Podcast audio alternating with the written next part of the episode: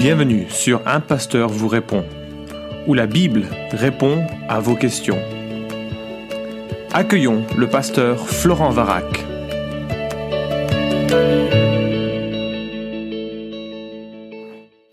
La question est posée, si je sais que la viande servie est halal, dois-je la manger? Elle est à sacrifier à un autre Dieu.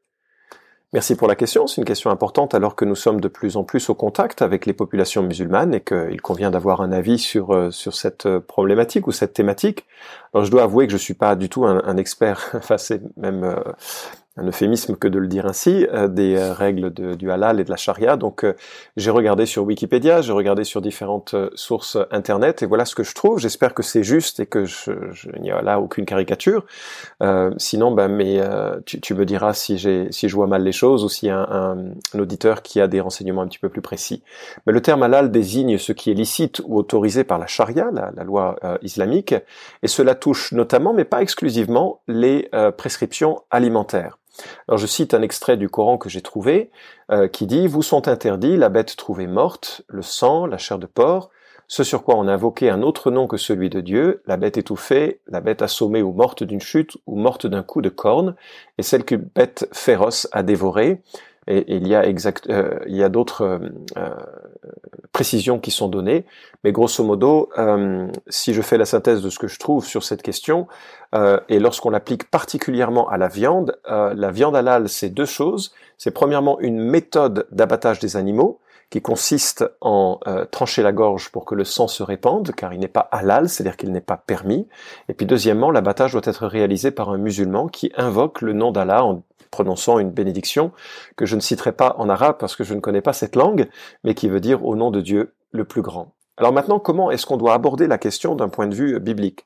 D'un point de vue alimentaire, je ne pense pas que ça pose euh, le moindre problème, bien sûr. Euh, c'est assez proche de la manière dont l'Ancien Testament euh, demandait que les viandes soient préparées, et il y a certainement une manière très, saine de manger ainsi.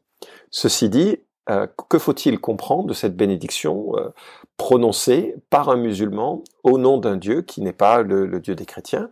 Et euh, je voudrais euh, te renvoyer à un certain nombre de textes. Il y a en fait trois chapitres du Nouveau Testament qui euh, parlent longuement de cette question. Il y a aussi quelques versets ici et là, mais je voudrais euh, concentrer mon attention particulièrement sur ces chapitres.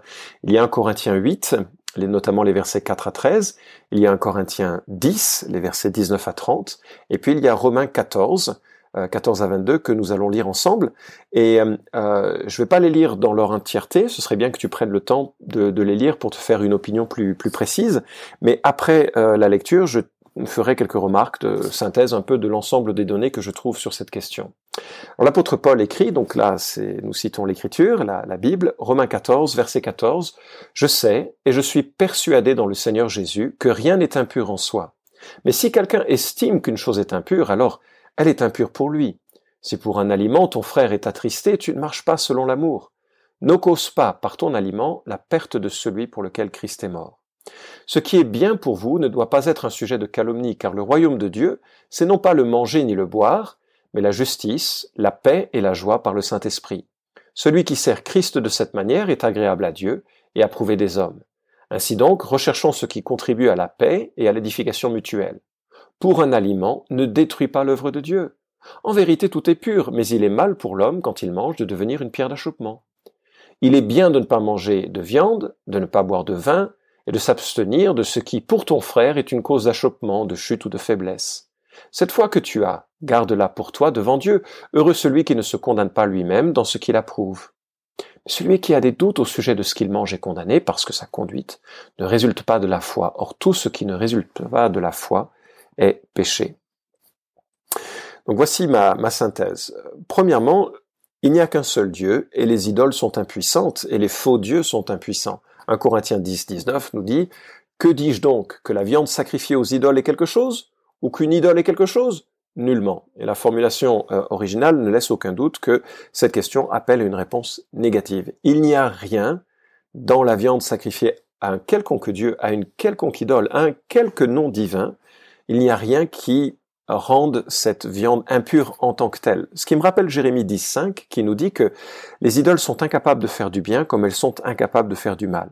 Il y a une sorte de superstition de croire qu'un aliment peut être, qu'un aliment ou qu'une une autre forme, un autre objet peut être contaminé intrinsèquement par les consécrations à un, idole. Le problème vient de notre conscience ou éventuellement de l'usurpation, de la peur que le diable peut faire peser sur euh, sur ces situations ou nous rappelant peut-être parfois un passé. Enfin bref, ça c'est une autre question pour un autre podcast. Toujours est-il, il n'y a qu'un seul Dieu et les idoles sont impuissantes et euh, que les viandes sacrifiées aux idoles ne sont rien d'autre que de la viande. Deuxièmement, il n'y a pas d'aliments impurs, même s'ils ont été voués aux idoles. 1 Corinthiens 8.4 euh, nous dit, à propos de la consommation des viandes sacrifiées aux idoles, nous savons qu'il n'y a pas d'idole dans le monde et qu'il n'y a qu'un seul Dieu. Donc c'est un exercice en quelque sorte futile de vouloir consacrer un, aliment, un aliment quelconque à une quelconque divinité, et euh, ça ne rend pas euh, l'aliment impur. Euh, les aliments ne deviennent pas contaminés par une prière ou par un rite. 1 Corinthiens 8.8 nous dit ce n'est pas un aliment qui nous rapprochera de Dieu. Si nous n'en mangeons pas, nous n'avons rien de moins. Si nous en mangeons, nous n'avons rien de plus.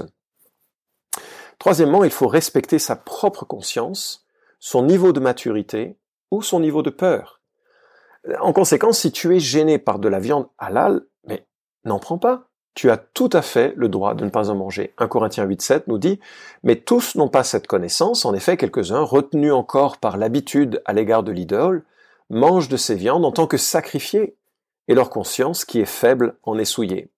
Qu'est-ce que dit l'apôtre Paul? Eh Bien, Certaines personnes sont encore hésitantes, ils viennent du monde euh, de l'idolâtrie, ils se sont convertis, mais lorsqu'ils mangent des viandes sacrifiées aux idoles, ça leur rappelle un culte précédent et ça leur bah, ça les fait chuter, ça, les fait revenir en arrière, ça leur fait aimer ces idoles passées plutôt que euh, de les fortifier dans leur amour de Jésus-Christ. Et l'apôtre Paul dit, mais euh, il faut avoir conscience de ses forces et de ses faiblesses et il ne faut pas euh, aller au-delà de ce que l'on est capable de faire par rapport à des questions de cette nature. Quatrième remarque, il faut respecter la conscience, la maturité ou la peur de ton frère. si tu es chez un ami chrétien, et qu'il ne prend pas de, viande halal en t'informant que c'est de la viande halal, alors n'en prends pas. C'est exactement ce qu'un Corinthien 8.10 nous dit. Car si quelqu'un te voit, toi qui as de la connaissance, assis à table, dans un temple d'idole, sa conscience, à lui qui est faible, ne le portera-t-elle pas à manger des viandes sacrifiées aux idoles? Et ainsi le faible périt par ta connaissance, le frère pour lequel Christ est mort. En péchant de la sorte contre les frères, et en heurtant leur conscience faible, vous péchez contre Christ. C'est pourquoi si un aliment fait tomber mon frère, jamais plus je ne mangerai de viande, afin de ne pas faire tomber mon frère. Donc il y a, vraiment l'idée que ma liberté, elle s'arrête lorsque mes frères, mes sœurs, mes amis euh, chrétiens sont mis en, euh, enfin, ont des problèmes à cause de ma liberté, ou je les fais chuter. Le parallèle peut être plus contemporain de notre situation, où dans certains pays, par exemple, les chrétiens ne boivent pas de vin, ne boivent pas de bière, c'est considéré vraiment comme une faute, une faute grave, et je le, respecte pleinement.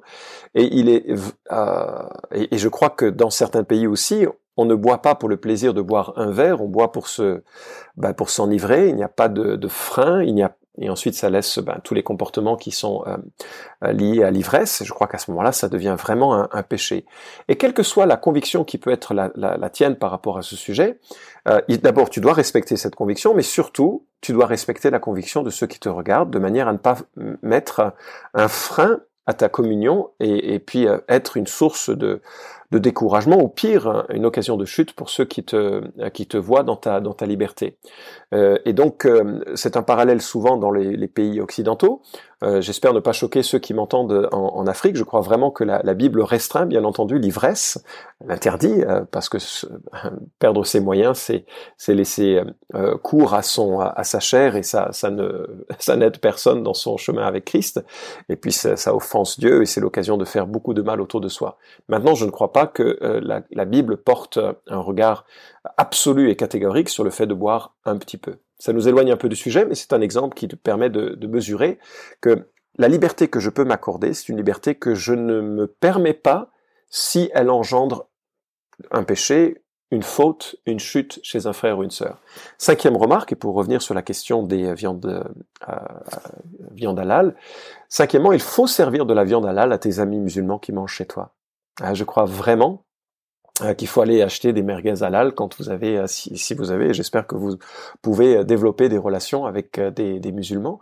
L'apôtre Paul demande de se faire tout à tous afin d'en sauver le plus grand nombre. Ça se trouve en 1 Corinthiens chapitre 9. Et s'il faut ajuster un peu son habitude alimentaire pour permettre de parler de Jésus, le Sauveur, à toute culture, alors bien entendu qu'il faut le faire. Il n'y a euh, aucun mal dans la viande halal, il n'y a aucun bien non plus dans la viande halal pour celui qui est en Christ. Il y a juste le besoin d'être attentif à ceux et celles qui nous entourent. Et si tu vas dans un foyer où il y a par exemple un membre de la famille qui est devenu chrétien, un foyer musulman, et un membre de la famille est devenu chrétien, et que pour lui c'est important de marquer la différence, ben, place-toi de son côté pour l'encourager lui, parce qu'il a besoin de ta force à toi pour euh, les défis qui sont les siens.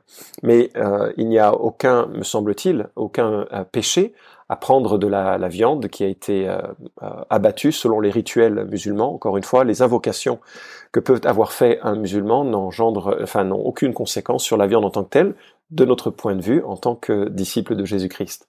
La viande reste la viande, l'aliment reste l'aliment. Ce qui doit guider notre conduite, encore une fois, c'est donné en 1 Corinthiens 10, 31. Soit donc que vous mangiez, soit que vous buviez, et quoi que vous fassiez, faites tout pour la gloire de Dieu. Ne soyez pas une pierre d'achoppement ni pour les Grecs, ni pour les Juifs, ni pour l'Église de Dieu. Comme moi aussi je me rends agréable en tout et à tous, cherchant non mon avantage, mais celui du plus grand nombre, afin qu'ils soient sauvés. Et je me merveille vraiment de cette attitude de Paul qui est tellement dévoué au ministère au point de consentir à tous les sacrifices pour permettre que l'évangile euh, puisse progresser sans, sans encombre. Donc, faites tout pour la gloire de Dieu. Pas de pierre d'achoppement, euh, c'est-à-dire pas de découragement, ni pour les non-chrétiens, ni pour les chrétiens, et se rendre agréable au plus grand nombre afin de faciliter la propagation et le ministère de, de l'évangile. Voilà ce qui me semble être la réponse à donner à ta question sur les viandes halal. Merci d'avoir écouté cet épisode d'un pasteur vous répond. Posez vos questions en nous envoyant un email à question@toutpoursagloire.com. Retrouvez cet épisode et tous les précédents sur notre site toutpoursagloire.com.